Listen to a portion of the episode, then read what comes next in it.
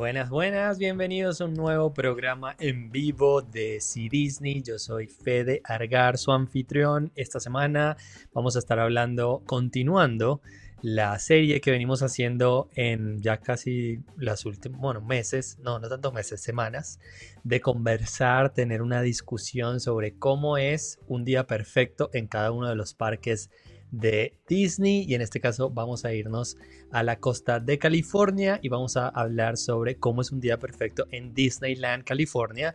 Pero antes de comenzar, quiero recordarles que todo el contenido que hacemos acá en C Disney es traído a ustedes por Dreams Unlimited Travel. Deje que los expertos de Dreams, que llevan más de 20 años de experiencia planificando vacaciones, les ayuden a organizar sus próximas sus próximos viajes a Disney World por supuesto a Disneylandia en California también y a otros destinos como los cruceros de Disney, Universal, eh, Avengers by Disney, Disneylandia París y muchos otros. Pueden contactar a cualquiera de los agentes en dreamsunlimitedtravel.com barra inclinada español para una cotización de su destino favorito.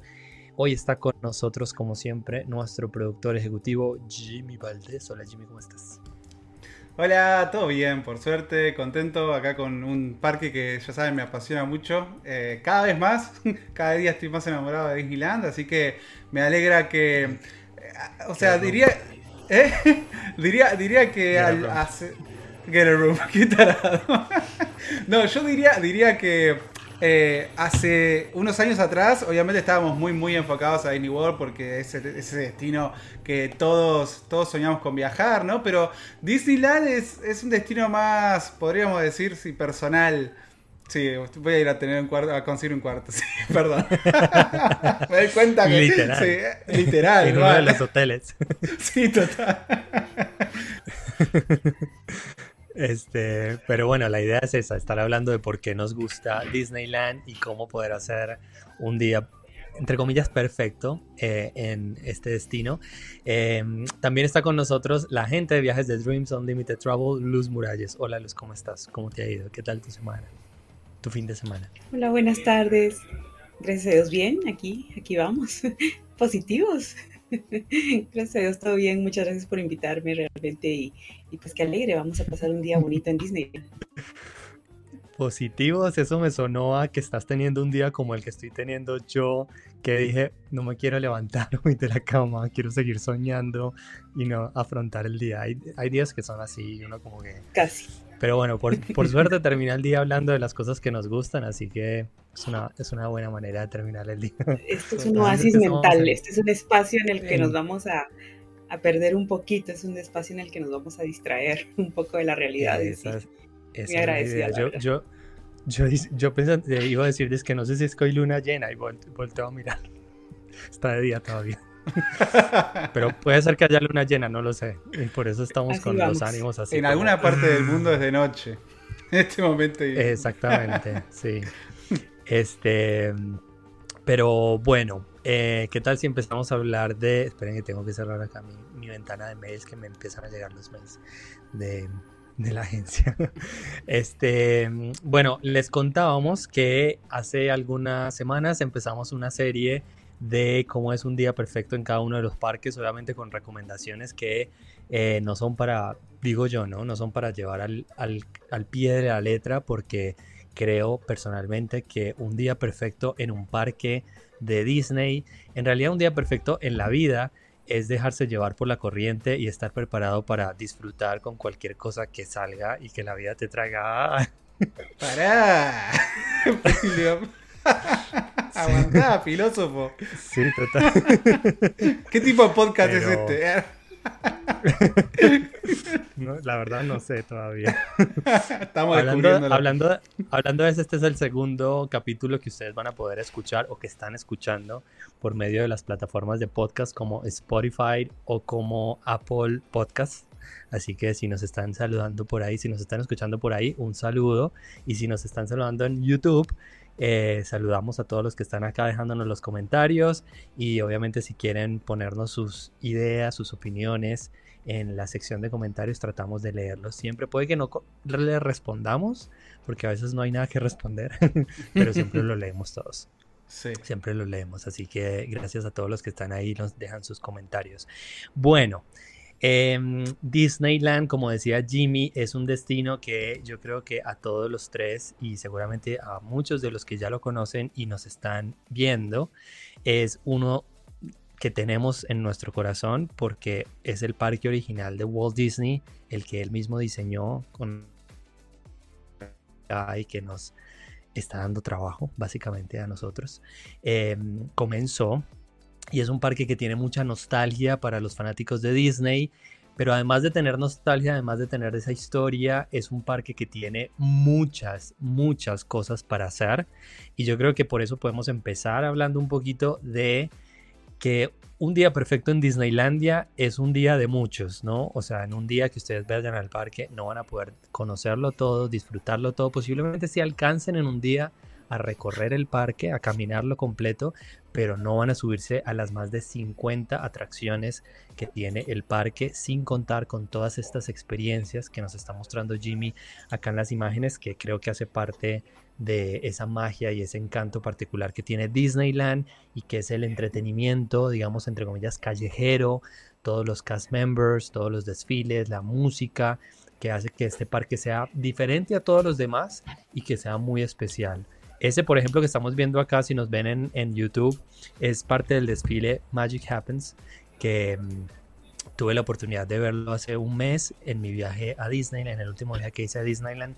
Y hay una escena que es muy particular y que se ha popularizado mucho por, por las redes sociales, por este personaje del mago de la espada en la piedra, que bueno, Jimmy lo ve ahí por la imagen y lo pudieron ver.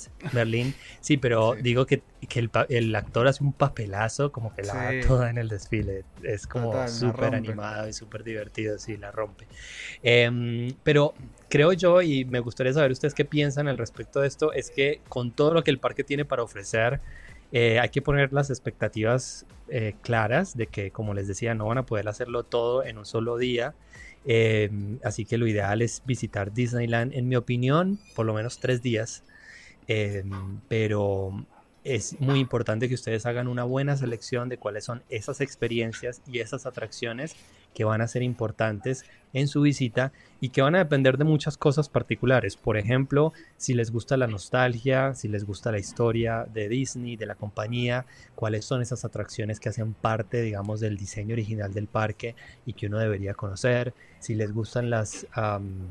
las franquicias un poco más nuevas de, de la compañía Walt Disney como Star Wars por ejemplo cuáles son las experiencias en el parque que ustedes pueden disfrutar. Y mm, yo sé que Jimmy en particular tiene una perspectiva que está más cercana a, esta, eh, a este tema de la nostalgia y de la historia de Walt Disney, pero de Luz no sé. Y me gustaría preguntarle a Luz qué es, o sea, cuál es ese aspecto de Disneyland que para ti es lo que más te atrae.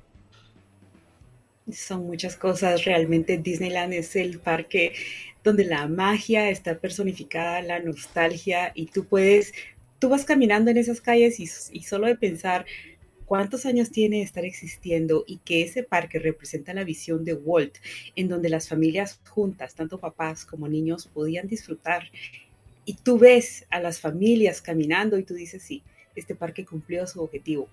Algo muy importante que queremos compartir con ustedes y es que antes de que empiecen sus vacaciones, antes de llegar al parque, ustedes también hagan un poco su trabajo y es que tomen un mapa de Disneyland o busquen un mapa de Disneyland online y vean un poco conozcan el parque, vean cuántas tierras tiene, porque a pesar de que es un parque muy pequeño, estamos hablando que son 40 hectáreas versus un Magic Kingdom que tiene 43 hectáreas y aún así Magic Kingdom es el más pequeño de los parques de Orlando. En estas 40 hectáreas nosotros vamos a encontrar nueve tierras temáticas. Entonces es mucho lo que tiene, a pesar de que es relativamente pequeño, el espacio está muy bien distribuido porque está prácticamente en medio de una ciudad. Entonces son nueve tierras temáticas en donde vamos a encontrar cualquier cantidad de atracciones. Es importante que hagamos como que nuestra tarea antes de llegar y es no asumir que porque si ya visitamos Disney World vamos a conocer Disneyland. Son, cierto, es Disney, pero son distintos, son lugares distintos, la distinta. No sé si es mi, mi conexión. Ah, ok. pensé que era mi conexión. Un sí, creo que me quedé este, congelada. Pero yo te, yo te, eh, te escuché y eso que dices es muy importante porque eh, hay unas diferencias que son fundamentales con respecto a la experiencia que uno puede tener en Disney World con respecto a la de Disneylandia. Y, y en ese sentido el hospedaje para mí juega un papel fundamental porque eh, hay muchísimas más opciones que están mucho más cerca de los parques con respecto a las que se pueden encontrar en Walt Disney World, eh, que si bien tiene 30 hoteles que hacen parte de la propiedad con respecto a Disneyland, que solamente tiene 3, los hoteles de Disneyland están mucho más cerca de los parques y además hay una enorme selección para, literalmente para todos los, bueno, no para todos los presupuestos, pero para muchos presupuestos de hoteles llamados buenos vecinos que están justo cruzando la calle. Literalmente solo tienen que cruzar una calle y ya ustedes van a estar en un hotel que queda en la no, no por dentro de Disneyland, sino en la calle, eh, y que son muy buenas opciones para hospedarse em, y que de pronto le da al parque algo que a mí particularmente me gusta mucho y es esta opción o esta, me, me voy a inventar una palabra, peatonalización, o esa posibilidad de caminarse todo lo que tiene Disneylandia para ofrecer muchísimo más fácil que en Disney World en, la Florida, que ustedes tienen que tomarse un transporte sí o sí para llegar a ciertos lugares. Em, yo tuve la oportunidad de hospedarme en mi último viaje en el Disney's ah, Grand Californian Hotel, que estaba en, una, mm, en un viaje para agentes de viaje de, Dreams Unlimited Travel. Y si no, no lo hubiera podido pagar porque es un hotel costoso. y, y estos hoteles, estos tres hoteles que les mencionaba, junto con el Disneyland Hotel y el Paradise Pier o el, Pixar Place eh, Hotel, como se le va a cambiar el nombre, tienen un beneficio de entrada a los parques a Disneyland media hora antes del horario de apertura, que es muy, muy diferente en términos del provecho que ustedes le pueden sacar a los parques de la Florida. Y yo personalmente hice uso de este beneficio en el último viaje. Es muy fácil hacer uso del beneficio porque ustedes están cruzando la calle del parque, entonces se llega muy fácil, no es que hay que planificar una eh, levantada una hora antes para llegar, sino que pueden llegar cinco minutos dependiendo de qué tanto se demoren en, en arreglarse en la mañana. Pero en esa media hora yo alcancé a visitar eh, alrededor de unas seis atracciones de Fantasyland.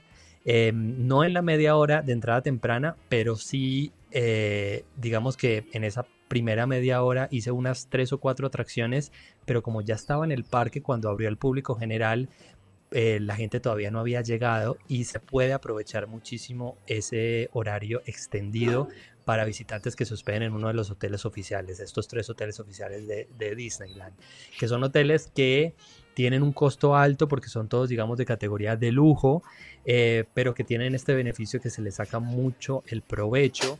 Em, pero igual creo que, no sé si ustedes están de acuerdo o no, creo que eh, una de las principales diferencias es que no es necesario hospedarse en un hotel oficial de Disneyland para disfrutar mucho un día en Disneyland, en el parque, porque estos hoteles buenos vecinos están tan cerca que es, es fantástico, ¿no? No, definitivamente yo acá, acá les iba a compartir, ya aprovechando un segundito nomás, eh, un video que les hicimos en el canal en, mi última visita con 20, 20 consejos para visitar Disneyland en el cual les mostramos un poquito esto mismo que, les estamos hablando. La distancia que ustedes tienen de uno de los hoteles. Yo me estuve hospedando en este último viaje en uno de los hoteles fuera de la propiedad, que fuera de propiedad, ¿no? Porque como bien dice Fe, la verdad es que algunos de ellos están incluso más cerca que, los oficiales. Entonces, eh, ahí pueden ver, literalmente en el video van a ver que caminé un minuto y algo, no llegaron a ser dos minutos hasta lo que es la entrada principal. Y, sí, eh, justo en ese video también les hablo un montón, les doy un montón de información que espero les sea útil. La verdad es que disfruté muchísimo haciéndolo. Espero poder en algún momento hacer algo similar. Me gustaría que esto sea una serie de videos que podamos hacer con Fede eh, y bueno, Meli y Lucy llegan a poder viajar en algún momento también eh, en Disney World. Me gustaría poder hacerlo también allá. Así que ahí se los dejé en el chat. Pero sí, definitivamente lo que dice Fede tal cual, eh, a diferencia de Disney World, acá Diría que es más bien un lujo o sí, o sea, un gusto que se pueden dar el hecho de hospedarse porque tienes sus beneficios y están en, la pequeña esta burbujita también, no es la burbuja de Disney World, pero en esta pequeña burbujita también de Disneyland y dentro de si yo tuviese el presupuesto para poder hospedarme en uno, de estos hoteles, sobre todo en el Gran California, obviamente me encantaría darme ese gusto. Pero bueno, la verdad es que tampoco es algo que he hecho demasiado en, falta, ¿no? En este caso. Sí. mira, algo importante que pienso que hay que resaltar de los hoteles tanto de Disneyland como de los buenos vecinos es que los hoteles de Disneyland, por ejemplo, el mm, Disneyland Hotel, las habitaciones tienen capacidad de cinco personas y eso es algo que generalmente no vemos en todos los hoteles de Disney World. Entonces, cinco personas, una familia de cinco miembros puede hospedarse en el Disney Hotel o cinco personas que digamos son cinco amigos que nos vamos, nos juntamos y nos vamos a hospedar en este hotel. En el Pixar Pier, Paradise Pier, tienen suites familiares. Y esto es algo que tampoco vemos en los hoteles en Disney World. Generalmente, o sea, sí lo vemos, pero en hoteles de categoría económica. Pixar Pier sí es efectivamente el hotel que es un poquito más barato de los tres hoteles de Disneyland, pero tiene este beneficio que tiene habitaciones que son un poquito más económicas y más grandes para las familias. Por supuesto, beneficios, entrada temprano, cercanía, que sirve mucho para que ustedes aprovechen su día en el parque al máximo. Y como dice Fede, seis, seis em, atracciones en la mañana, se lo creo. Yo también las hice y es excelente aprovechar ese tiempo. Sin embargo, los otros hoteles, los buenos vecinos, aquí hay para todos los gustos, aquí hay para todos los presupuestos. Y en este momento que estamos, que recién se abrieron las em, reservas para el año que viene, todavía encontramos espacios en épocas altas en los hoteles que son los que están más cercanos. Podemos hablar, por ejemplo, el Anaheim Hotel, el Camelon Inn, el Castle Suite y este otro hotel del cual, el cual por cierto Jimmy nos, nos, practicó, nos practicó en este video, el Grand Legacy at the Park. Esos hoteles están súper bien ubicados, prácticamente enfrente de los parques. Y ahorita todavía se encuentra disponibilidad para las épocas, por ejemplo, para Semana Santa, para eh, las vacaciones de medio año, etc. Entonces, con tiempo, porque estos, que son los que son muchísimo más económicos que los hoteles de Disney, son los que se llenan más rápido y después cuesta mucho encontrar disponibilidad en estos hoteles. Si bien los, si ustedes se hospedan ahí no van a gozar de, las, de los mismos beneficios que hospedarse en un hotel de Disneyland, pero la cercanía vale la pena, definitivamente vale la pena por estas razones. Sí, sí, Además que eh, se me ocurre también que en el tema de la zona urbana de, Los Ángeles, eh, digamos que es muy fácil uno hospedarse en uno de los hoteles cerca de Disneyland y desde ahí, que sea su centro, conocer otros destinos turísticos que tiene la zona de Los Ángeles. Eh, mientras que de pronto en la Florida no pasa eso, si es más bueno, es, más recomendable estar más cerca de, de o sea, de ¿Qué pasó? Iba, a decir, iba, a decir, otra cosa. Y, esto no tiene sentido. Agarró la guitarra y empezó a guitarrear. Bueno, en fin, desde los hoteles de Disneyland ustedes pueden conocer otros destinos turísticos del, centro de, de Y comprarse comidita afuera también, eso es algo importante que no mencionamos, pero... Claro, hay un McDonald's, por ejemplo, que queda ahí justo al frente del parque también. 7-Eleven muy cerquita donde pueden comprar también, sí. Bueno, eh, dejo de balbucear lo que estaba diciendo eh, y eh, entremos al parque. Ya estamos dentro de Disneyland.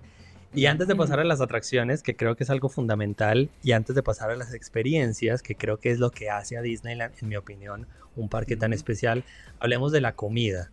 ¿Qué en un día perfecto para ustedes recomiendan como lugares para comer o cosas que deberían comer en este, en este parque? Si quieren, empiezo yo. Churros. Ah. Sí, dale, empezá. Sí, y ya he hablado mucho de esto, me van a llamar ahí Federico Argar, el amante del pollo frito. Ya lo sabemos todos, tenemos una remera. Entre comillas, pollo frito, pollo frito lover. Sí, este, No, porque es que en Disneyland hay un restaurante que se llama Plaza Inn, que queda justo enfrente del castillo de la Bella Durmiente, que es un restaurante que ofrece desayunos con personajes, si no estoy mal, pero para el almuerzo ofrece una experiencia como de servicio rápido, de servicio de mostrador, y venden un pollo frito que es delicioso. Aparte que el pollo frito creo que vale 20 dólares con algo y es medio pollo con puré de papas y em, guisantes o arberjas, no sé cómo lo llaman en sus países, em, verduras. Y la verdad que si ustedes comen como una persona normal, pueden comer dos personas fácilmente con el con una porción de pollo frito. Si son como yo, pues se lo comen entero eh, y hasta se chupan los huesos. Em, pero es una opción que yo siempre recomiendo porque es eh, sobre todo, es muy rica la comida, pero sobre todo el hecho de que ustedes están justo al lado del castillo de Cenicienta, digamos, del icono de Disney por excelencia. pero no tienen que perdón, de la, de la Bella Durmiente, pero no tienen que hacer una reserva para un restaurante de servicio de mesa, no tienen que pagar 120 dólares por una experiencia como ocurre con el, con el del castillo de Cenicienta en el Magic Kingdom, sino que es una comida rápida, al paso, que no es muy cara, pero que ustedes están ahí en todo el centro del parque. Me parece que es una muy buena experiencia y yo siempre la recomiendo mucho, pero Jimmy mencionó algo que yo también estoy súper de acuerdo. Creo que los snacks en el caso de Disneyland hacen parte como de esta comida clásica de un parque de Disney y en el caso de Disneyland son fantásticos. Los churros para mí son un más dentro del parque, son muy ricos. A mí me encantan los churros y los de Disneyland eh, son muy muy buenos. Em, pero eh, hay un, les doy un, un datico muy particular eh, hay una tienda de dulces que queda justo en el medio de Main Street USA, que no recuerdo el nombre, no me sé el nombre de todas las tiendas y restaurantes de Disneyland, eh, pero es la tienda de dulces del parque. Ahí venden eh, una especie de churro rediseñado que se llama toffee o churro toffee, algo así, que es algo que parece o que tiene el sabor de un churro, pero es como si fuera una tableta Em, que la espolvorean con azúcar por fuera. Y es importante que si la quieren probar, es uno de los snacks más ricos que ustedes van a conseguir en Disneyland. Pero si la quieren probar, es importante que lo compren en la mañana porque solo realizan eh, como una, una producción en la mañana y ya después por la tarde. Si encuentran, es porque no se vendieron todas y no van a estar tan frescas. Em, pero creo que en el caso de Disneyland ustedes perfectamente pueden pasar un día completo solamente comiendo snacks y la van a pasar muy bien. Sí, definitivamente. Sí, son deliciosos. Y mira, yo tengo varias recomendaciones.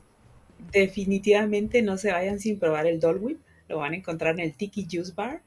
Hay diferentes combinaciones de Dole Whip, deliciosos, se pueden sentar, comerlo ahí, disfrutar un rato, buenísimo. El sándwich Montecristo en el Café Orleans es de mis favoritos. Disculpen el ruido de fondo. No lo puedo dejar de recomendar porque este es un sándwich muy especial. Es un snack clásico, clásico del parque. Es tan clásico que a veces también lo van a encontrar en The Plaza Inn en Disneyland, en Disney World. Pero este sándwich, este sándwich Montecristo, lo que tiene de particular es que adicional a que es el pan con jamón, queso, mermelada, es lo lo remojan en una masa y luego lo fríen. Yo sé, es una bomba, pero es clásico, es delicioso, les va a gustar. Si les gusta sobre todo la mezcla salado y dulce, este sándwich es fabuloso. Hay otro lugar que también les quiero recomendar, se llama em, Holly, Holly, Jolly, Holiday. Eso, gracias. Jolly Holiday Bakery. Y en este bakery van a encontrar algunos snacks muy tradicionales del parque, como el macarrón, que tiene la forma del... Mm, ¿Cómo se llama esta atracción? De Matterhorn, exactamente. Yo lo probé, les digo la verdad, y me sorprendió, pero es como, es como de un dulce de coco, está hecho como un dulce de coco forrado de azúcar, de un muy buen tamaño, un tamaño grande, me, lo comí en dos días, o sea, no me lo pude terminar en un solo día. Y hay ahí un macaron, eh, porque aparte es el macaron, aparte es el macaron en forma de Mickey Mouse que está relleno de frambuesas. Delicioso, ya se me hizo agua la boca solo de pensar. Mm, Esas recomendaciones, snacks clásicos, no necesitan una reserva para sentarse a comer, si la tienen excelente, pero con comer snacks la van a pasar muy bien en este parque. Sí, yo o sea, yo voy a agregar también, está bueno porque cada uno tiene cositas diferentes para agregar. Y en mi caso, aparte de los churros, como decía Fede, que quiero decir, en Disneyland lo que tiene es que hay una enorme variedad de churros. O sea, van a encontrar que en las diferentes tierras hay puestitos de churros con su propia variedad. O sea, así que si pueden pasar el día entero probando diferentes churros, como dice Fe, no va a ser muy saludable, pero pueden. Y eh, otro de los snacks que quiero agregar que para mí fue un momento que me quedó. Son esos momentitos así que te quedan grabados. Que fue irme a comprar. casi ahí.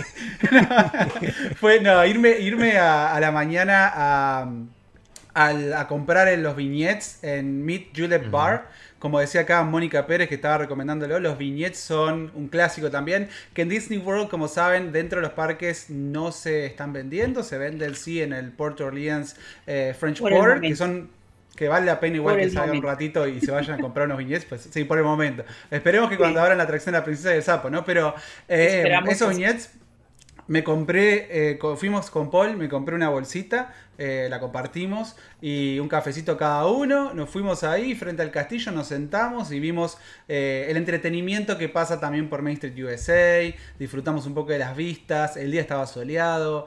La verdad que mm, son esas cositas, esos momentos que uno aprecia, ¿no? De solamente estar ahí. y bueno, y ese, como digo, un, un snack, un cafecito y la vista del castillo. No necesito nada más. Pero. Sí, total. Y cuanto a comida. Perdón, en cuanto a comida quiero agregar, hay un sándwich que también está en Jolly Holiday Bakery Café, que es el sándwich de birria con queso, es un sándwich tostado que viene como con una carne toda desmechada, es una delicia, también es una bomba, partido al medio, pueden compartir si quieren, si no son de tanto comer, pueden compartir tranquilamente y después de última, si se quedaron con hambre, un snack ahí dulce y chao.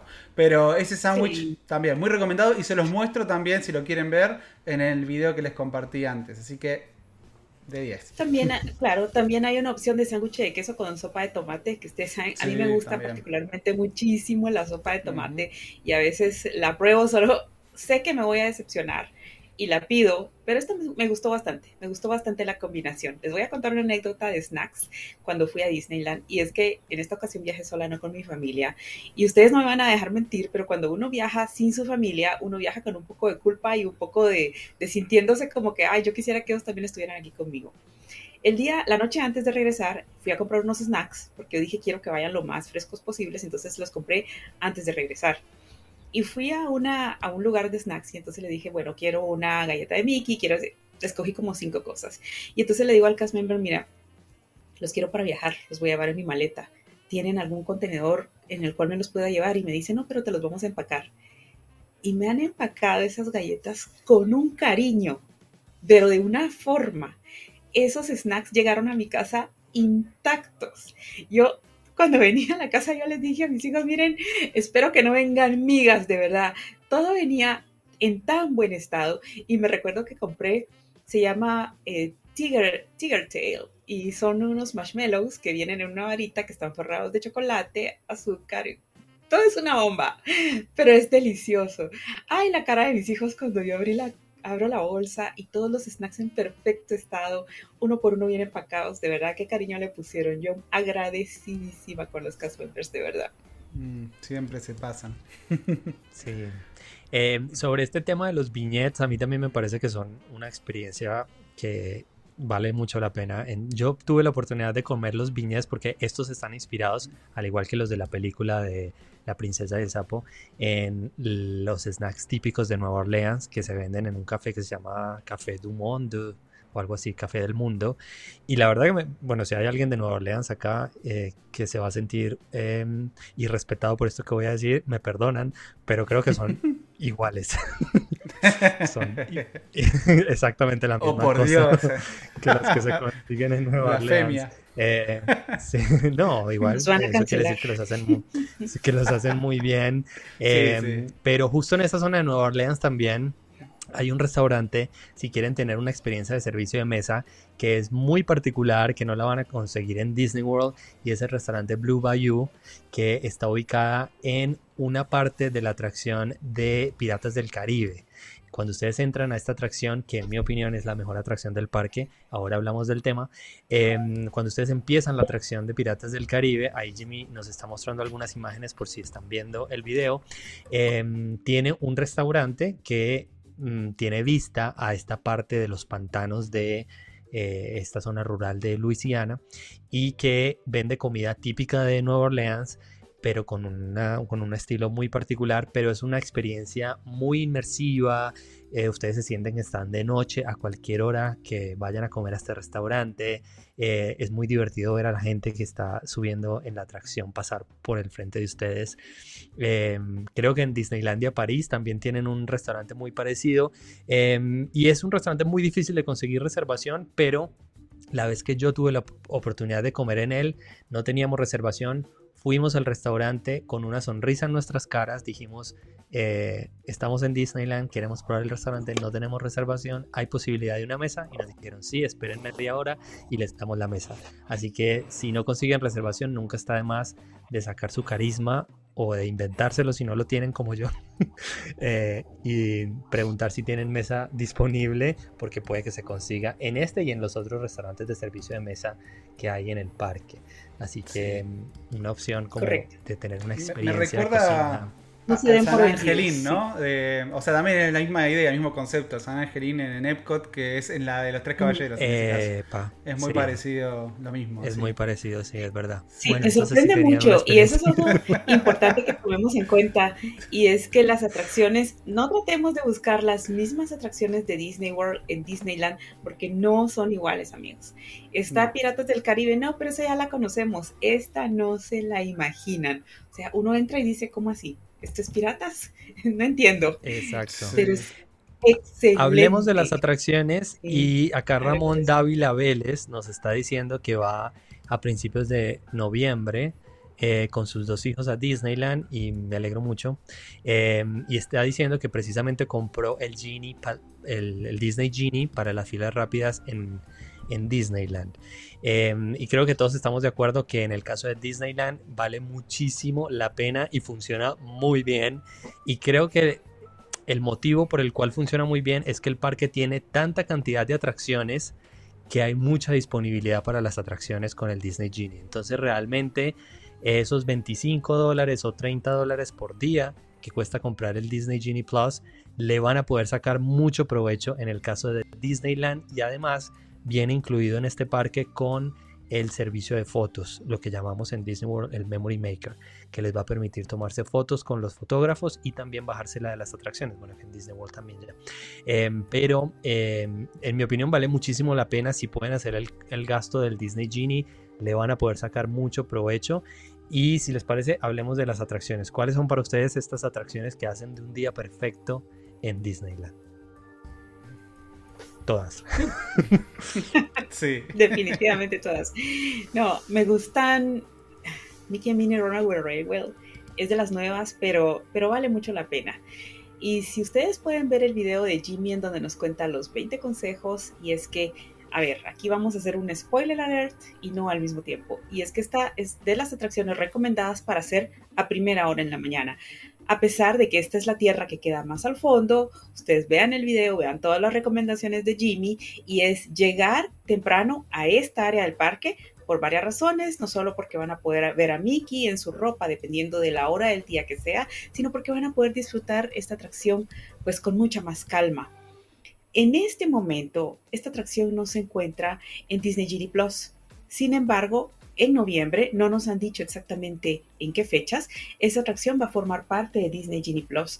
Entonces, para quienes viajen de, mediados de noviembre, diciembre, pues eso es una excelente noticia, ya no van a tener que salir corriendo en la mañana a esa atracción, sino que la recomendación va a ser resérvenla temprano en el sistema de Disney Genie Plus. Sí, sí, definitivamente. O sea, es, es una atracción que, de vuelta, como dice Luz, si ustedes quieren hacerla y quieren evitar por ahí tener que pagar por ella, no es una mala idea que Toontown sea su primera parada. Eso es lo que hice. Bueno, Fede, me cargaba la otra vez porque la hice como cinco veces en mi último viaje. Nunca, nunca son suficientes.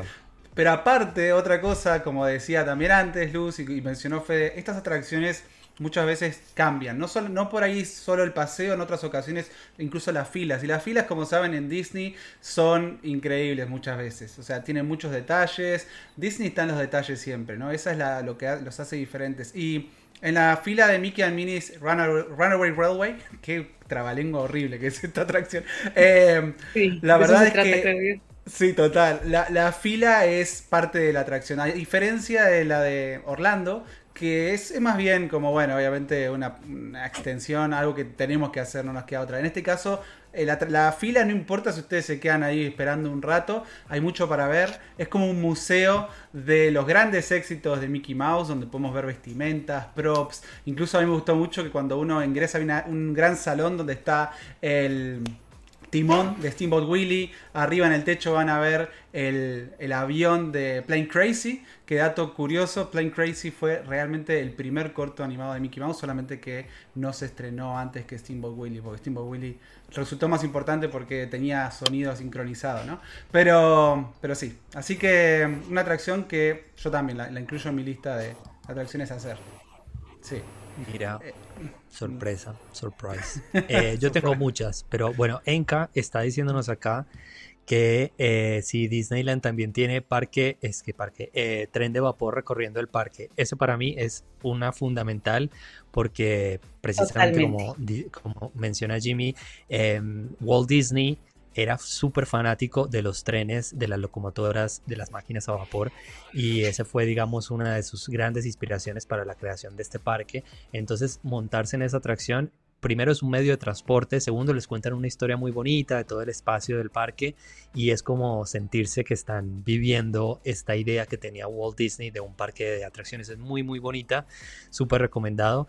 Eh, les mencioné que Piratas del Caribe para mí es la mejor atracción que tiene el parque, creo que en términos de de diseño y de storytelling es una obra maestra, una atracción que dura 20-25 minutos si no estoy mal, suelen no tener mucho tiempo de espera a menos de que vayan en temporada súper alta, muy bien lograda, muy larga, eh, tiene estos momentos de emoción y de caídas y de oscuridad que le dan como un toque de, de de adrenalina, pero al mismo tiempo todos los detalles están muy bien logrados, muy diferente, como decía Luz, a la atracción en Disney World, muy, muy diferente. Y a mí, la verdad, puedo hacer esta atracción una y mil veces. Pero me pasó algo en el último viaje que hice, que obviamente yo no he hecho todavía todas las atracciones de Disneyland, porque son muchas y no las he alcanzado a conocer. Y a veces uno prefiere repetir lo que ya conoce y le gusta. Pero hice, por ejemplo, la atracción de Buscando a Nemo, que también es una atracción que no está en Walt Disney World em, y que es un submarino que antes era, si no estoy mal, la atracción de 20.000 lenguas de viaje submarino y la remodelaron para crear la de Buscando a Nemo. Se encuentra como cerca a la zona de Tomorrowland y dije como, bueno, no tienes, no tienes fila, y la encontré en el Disney Genie como a las 9 de la noche, el parque cerraba a la medianoche y dije, bueno, la voy a hacer. Qué maravilla de atracción. O sea, cómo te meten en un espacio que realmente es un submarino, realmente estás bajo el agua, realmente te sientes que estás como un poquito claustrofóbico. Y las ventanas que tiene uno para ver el espacio donde te cuentan la historia son de este tamaño. O sea, uno se tiene que inclinar como que todos los detalles de la atracción, hasta la manera como tu cuerpo se tiene que acomodar al espacio, están tan bien logrados que te meten en una experiencia de que te transporta a otro mundo y estás ahí en el medio del parque, pero te sientes que estás en el medio del océano viendo los personajes de Buscando a Nemo. La verdad, me sorprendió muchísimo. Y después hice otra que yo sé que se van a burlar de mí, porque me encanta esa atracción, pero es una estupidez, que es la, no sé cómo se llama en Disneyland, que es la de los carritos, que está en Tomorrowland. Eh, Autopia. Tomorrowland. Autopia. Ahí está. Autopia. Em, y también me pareció fantástico. O sea, yo estaba feliz haciendo esa atracción y es súper larga. Uno siente que está recorriendo medio Los Ángeles en su carrito y se ven, bueno, otras atracciones. Entonces, a lo que voy con esto es que obviamente hay atracciones clásicas del parque como Piratas del Caribe, como La Mansión Embrujada, como Big Thunder Mountain, como Rise of the Resistance, que no nos podemos olvidar que es posiblemente una de las mejores atracciones del parque. Em, pero hay otras atracciones que son mucho menos populares y que uno las pasa de largo, pero son donde uno termina pasando un mejor momento porque en esa misma simplicidad o en ese mismo cuidado al detalle que tienen las atracciones logran el objetivo, que es meterte en una historia diferente y, sacarte del lugar en el que estás, ¿no? Como me pasó con la atracción de Buscando a Nemo. Así que... Total. Sí, yo, yo quiero obviamente, bueno, mencionar también mi atracción favorita actualmente de Haunted Mansion, como también lo es el Magic Kingdom. Es una, es una, versión bastante diferente también a la versión que tenemos en, en Orlando. Eh, ya desde afuera, desde la estructura de la mansión, en, esta, en este caso una mansión justamente también de de New Orleans, tiene de ese tipo de mansión que encontramos también, por ejemplo, en las estructuras de Port Orleans Riverside. Eh, y bueno, acá estamos viendo algunas imágenes también de lo que es la temporada de Halloween y Navidad, donde la tematizan con Jack Skellington, con El extraño mundo de Jack. Pero bueno, es, es realmente una atracción infaltable, un clásico. Me vi la película esta semana de mm, la nueva, la nueva película de Haunted Mansion y la disfruté muchísimo. Me pareció muy divertida, muy entretenida, con ciertos toques oscuros que no diría, diría que no es para toda la familia. Y quiero, esperen que voy a acá poner, pero no me quiero olvidar también, y me olvidé de agregarlo, me parece, eh, acá justamente al programa. Pero preparé video, así que guarden un segundito nomás, de esto. Los paseos oscuros de Fantasyland que me parecen una maravilla. O sea, y los paseos oscuros en general. Esto les, les, hice un video que lo pasé también acá en el chat de las 10 mejores atracciones de Disneyland y no me pude decir por un solo paseo oscuro. Lo incluí como en general. Porque hay muchos. Eh, en, ese, en ese espacio van a encontrar el de Pinocho, Alicia en el País de las Maravillas, Peter Pan, Mr. Toad's Wild Ride, eh, el de, bueno, Blancanieves. Tienen ahí un montón, así que disfrútenlos. Eh, no tienen mucha espera generalmente, exceptuando algún caso como Peter Pan por ahí. Así que esa háganla primero. Alicia también puede ser que tenga más fila. Pero Pinocho, por ejemplo, durante el día. Popular. Alicia tiene, es, popular. Porque tiene poco espacio para hacer fila también, Alicia. Pero, pero Pinocho, por ejemplo, eh, no, suele tener nada de fila. Es medio turbia, diría yo. Esa atracción un poquito oscura, así, al estilo de lo que era la de Blancanieves antes de que hicieran la remodelación. Que era Scary Adventures, ¿no? Pero, pero bueno, también, no quería dejar de mencionarles estos paseos oscuros que valen mucho la pena. Sí, algo que yo les quiero platicar respecto a Genie Plus es que sí es cierto Vale muchísimo la pena y si tienen la oportunidad de comprarlo, adquiéranlo. Sin embargo, no todas las atracciones están disponibles. Actualmente son 11 las atracciones que están dentro del programa de Genie Plus. Y entonces la recomendación sería que ustedes hagan una, haga, eh, eh, vayan las mm, van haciendo una de Genie Plus y luego van haciendo fila normal. Y luego van poniendo sus atracciones de tal forma que puedan irlas intercalando con la Standby Line. Esa es la idea en primer lugar. En segundo lugar, recuerden que Genie Plus lo pueden ustedes reservar al estar físicamente adentro del parque. Quiere decir que no lo pueden hacer a las 7 de la mañana desde su hotel. Tienen que estar adentro del parque para poder empezar a hacer estas reservas. Siempre, por favor, pongan una alarma para estar, eh, para que ustedes sepan cuándo es la siguiente hora a la cual pueden hacer esta reserva. Entonces, ya saben, son 11 atracciones próximamente serán 12, pero em, no significa que sean todas. Generalmente las más populares no van a estar dentro de estas 11 atracciones. Y en este momento hay dos que tienen individual Lightning Lane, pero más adelante solamente será Rise of the Resistance. Y otra atracción, para mí es una atracción, realmente es un paseo, que no se pueden ir de Disneyland sin haberlo hecho. Por favor, vayan a conocer el interior del Castillo de la Bella Durmiente. Ese es un paseo en el cual ustedes entran al castillo y van a ir viendo por medio de, el nombre es Fotogramas Jimmy. No me queda claro si el nombre es Fotogramas, pero van a ir viendo la escena. Sí, son como dioramas. dioramas, sí. Esa es la palabra correcta. Van a, van a ver ustedes la forma como, como está animado es como que ustedes estuvieran viendo la película, pero en tercera dimensión. Entonces van a poder recorrer el castillo por dentro al mismo tiempo que están conociendo la historia de la Bella Durmiente. Es increíble, de verdad.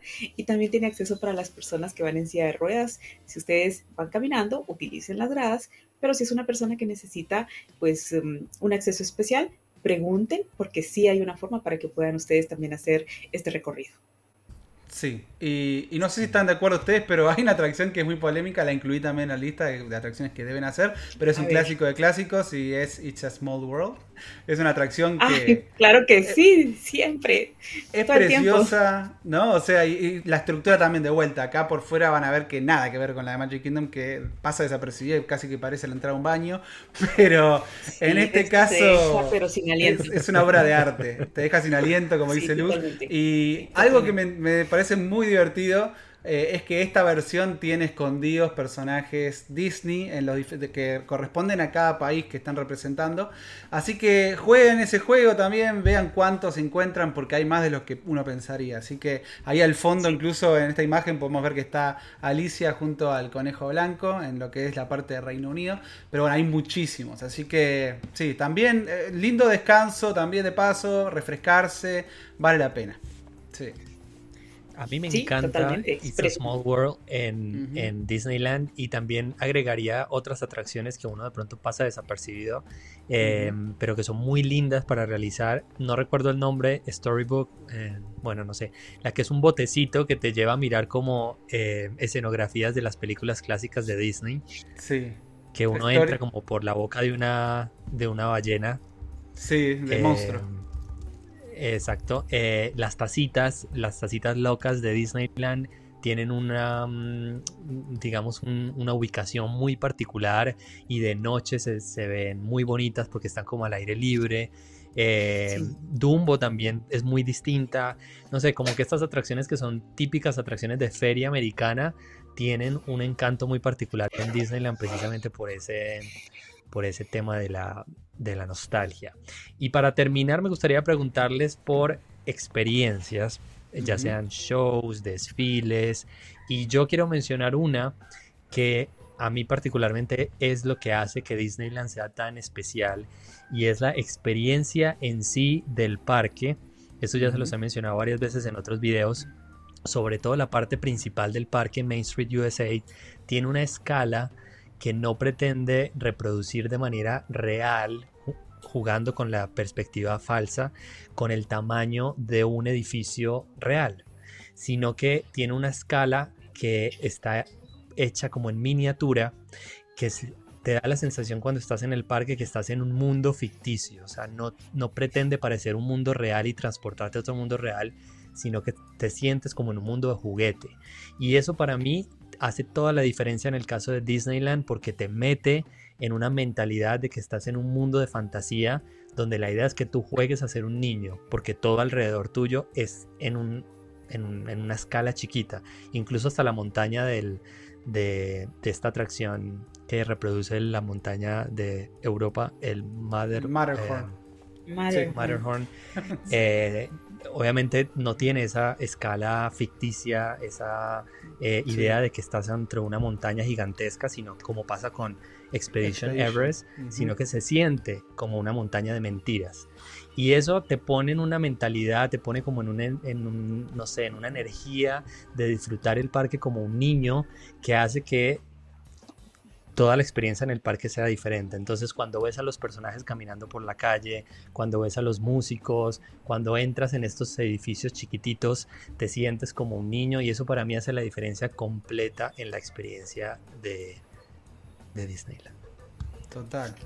Sí, sí. No, definitivamente. No, es que es, o sea, Main Street USA eh, es un espacio sumamente especial, ¿no? O sea, es un espacio que representa lo que, o sea, representa una versión ideal, idealizada de, los pueblitos norteamericanos, y especialmente inspirada en, el pueblo natal de, no natal, porque Walt Disney nació en Chicago, pero el pueblo donde, donde él, se crió durante sus primeros años de vida, que es eh, Missouri, Illinois. Eh, así que mm, es un lugar, como digo, muy especial, tiene ese aire de nostalgia que, mencionaba Fede en un principio, que está en todo el parque, pero siento que Main Street USA particularmente es donde se, mayor, mayormente se evoca eso, ¿no? Entonces evoca esa nostalgia. Pero... Pero sí, eh, esta cuestión también de la, como, como decía Fe, los edificios de perspectiva forzada. Incluso el castillo de, la Bella Durmiente intenta utilizar un poco de perspectiva forzada, pero es tan chiquito que es obvio, se nota demasiado. Porque el castillo de Cenicienta sabemos que hace lo mismo, pero es tan alto que uno por ahí no se daría cuenta a simple vista. Después te empezás a verlo y ves que las ventanitas se van haciendo cada vez más chiquitas arriba y las, y las puntas también se hacen más angostas y chicas. Pero pero en este caso el de la Bella Durmiente quedó ahí, pobrecito, ¿no? Medio enanín, medio petacón. Pero, pero igual, es, tiene, tiene, su, tiene su encanto, tiene su belleza. experimento, tiene su encanto. A ver, yo les voy a platicar de algunas experiencias que quiero recomendarles que no, que las hagan sin ir, no se vayan del parque sin hacerlas. Ay, perdón, me cuesta concatenar las ideas. Primero quiero decirles que me encanta ver cómo a Jimmy y a Fede se les iluminan los ojos cuando están hablando de las atracciones y de las experiencias en Disneyland, porque realmente es algo que han gozado, se nota y, lo han disfrutado muchísimo. Eh, ustedes están platicando y yo estoy aquí viéndolos y digo, ay, tan lindos que se ven. Parte de todo el cariño que les tengo es que de verdad se ven súper, se ven felices. Bueno, primero que todo, los parades. En este momento, precisamente esta semana, está terminando uno de los parades más lindos que ha tenido Disneyland y es este que nos está presentando Jimmy en este momento. Eh, este parade está llegando pues a su fin debido a que eh, fue el parade de los 100 años, ¿verdad Jimmy? ¿Sí? ¿El Magic Happens? ¿Sí? En realidad ah, lo habían sacado antes y lo trajeron nuevamente ahora un poquito con la excusa de los 100 años, sí. Pero no, Magic Happens antes de la pandemia recién se había podido estrenar, no duró nada. Claro. Chao, se fue y después volvió ahora para el 100. Sí. entonces es, siempre va a haber algún tipo de desfile, algún tipo de parade. Hagan el tiempo, véanlo, las carrozas son hermosas, los personajes son únicos, es una experiencia distinta, van a poder ver a Mickey, a Minnie, con, pues con los trajes distintos, no necesariamente con los que siempre los vamos a ver en el parque, número uno. Número dos, hay algunos parades que son únicos y especiales como por ejemplo el parade nocturno que tiene luces que realmente solo lo sacan una vez, creo yo, cada cinco años. Se llama Main Street Electrical Parade. Y cuando, si ustedes viajan y tienen la oportunidad de verlo, fantástico, es precioso realmente. Pero adicional a esto, hay también exhibiciones en galerías dentro del parque que quiero recomendarles que no se pierdan. Adicional a que disfruten Main Street, disfruten los edificios y las tiendas hay una exhibición en particular que les quiero recomendar. La van a encontrar en Main Street y se llama The Disney Gallery Present Disney 100, Years of Wonder o Disney 100 años eh, de, magia, digamos.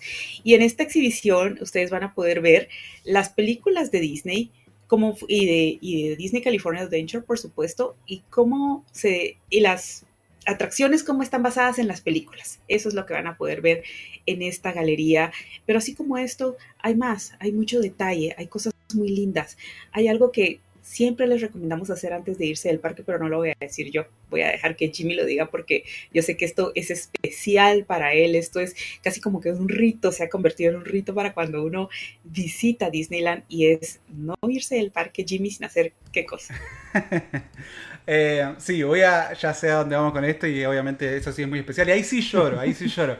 Pero les, quiero, les quiero agregar también a esto que dice Luz, que es muy cierto de las exhibiciones que van a encontrar que son muy especiales. Hay una que también van a encontrar que es más pequeña tal vez, eh, que es eh, permanente, donde está mm, la atracción de mm, grandes momentos con Mr. Lincoln.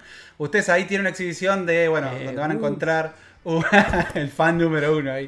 Donde van a encontrar, eh, por ejemplo, un diorama de, todo el parque, un mapa tridimensional del parque. Van a poder encontrar, y pasen a verlo, se van a acordar de mí cuando lo vean. Hay un carro, que ya lo contamos en otro programa, apenas entran ustedes, un carro de maní que está ahí porque es muy especial, porque en su momento se estaba vendiendo maní, Walt Disney quería tener el parque más limpio que jamás haya existido, la gente compraba su maní y tiraba las cáscaras en el piso, ensuciaba el parque, Walt Disney no le gustó esto y dijo, saca ya ese carro, no lo quiero más acá, pero ahí está, ahí lo pueden ver. Eh, y lo que dice Luz, y no, no pueden ustedes irse sin, sin ver, es paren un segundito por la noche frente al, edificio de la estación de bomberos que van a encontrar en el Town Square. Ahí encima de eso está el departamento que era de Walt Disney, Walt Disney y familia. Era un pequeño espacio muy especial que él había construido para poder ver a la gente pasar. Era, era o sea, para él súper importante y era un momento mágico y que le hacía sonreír como nos hace sonreír hablar de esto.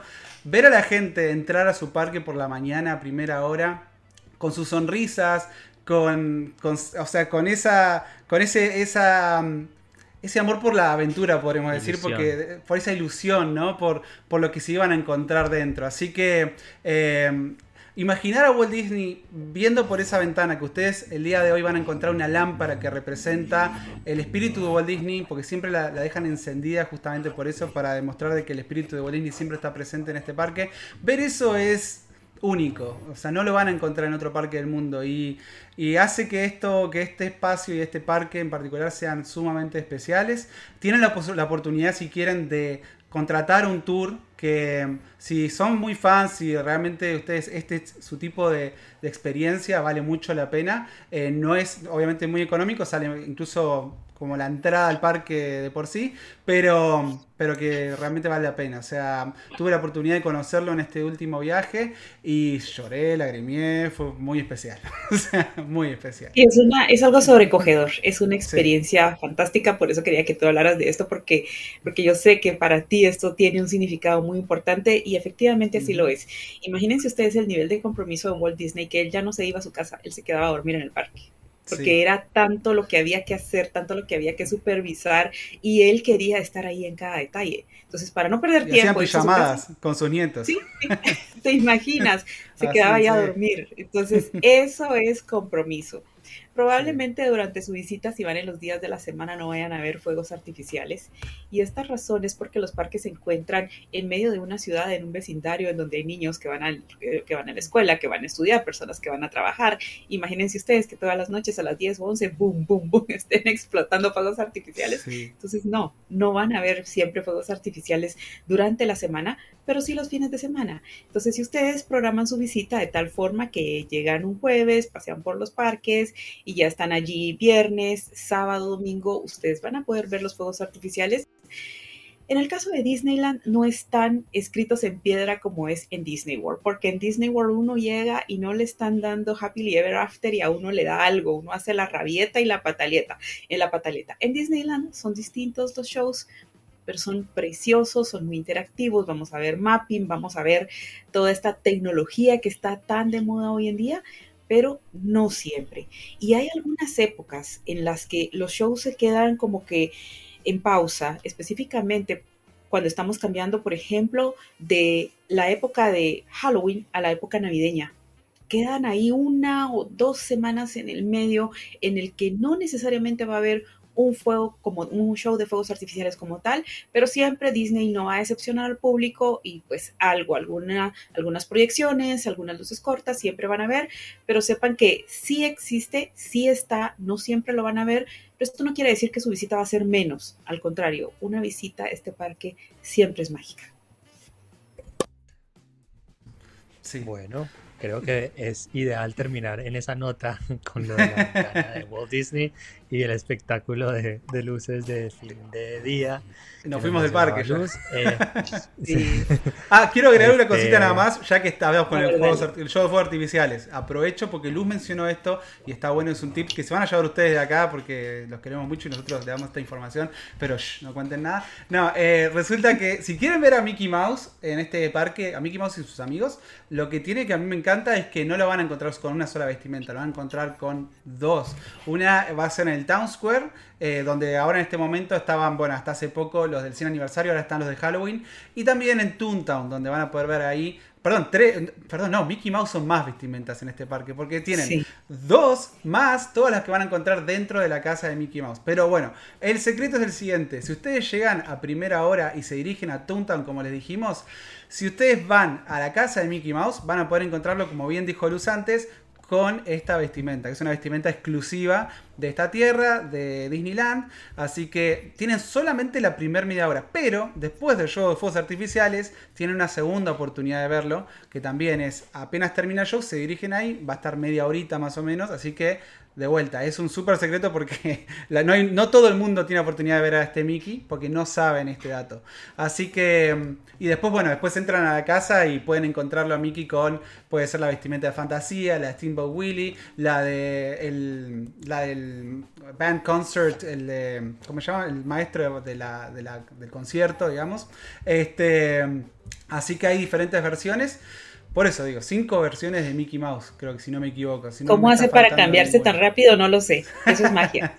eso es magia, eso es magia, totalmente. Es magia, claro que sí.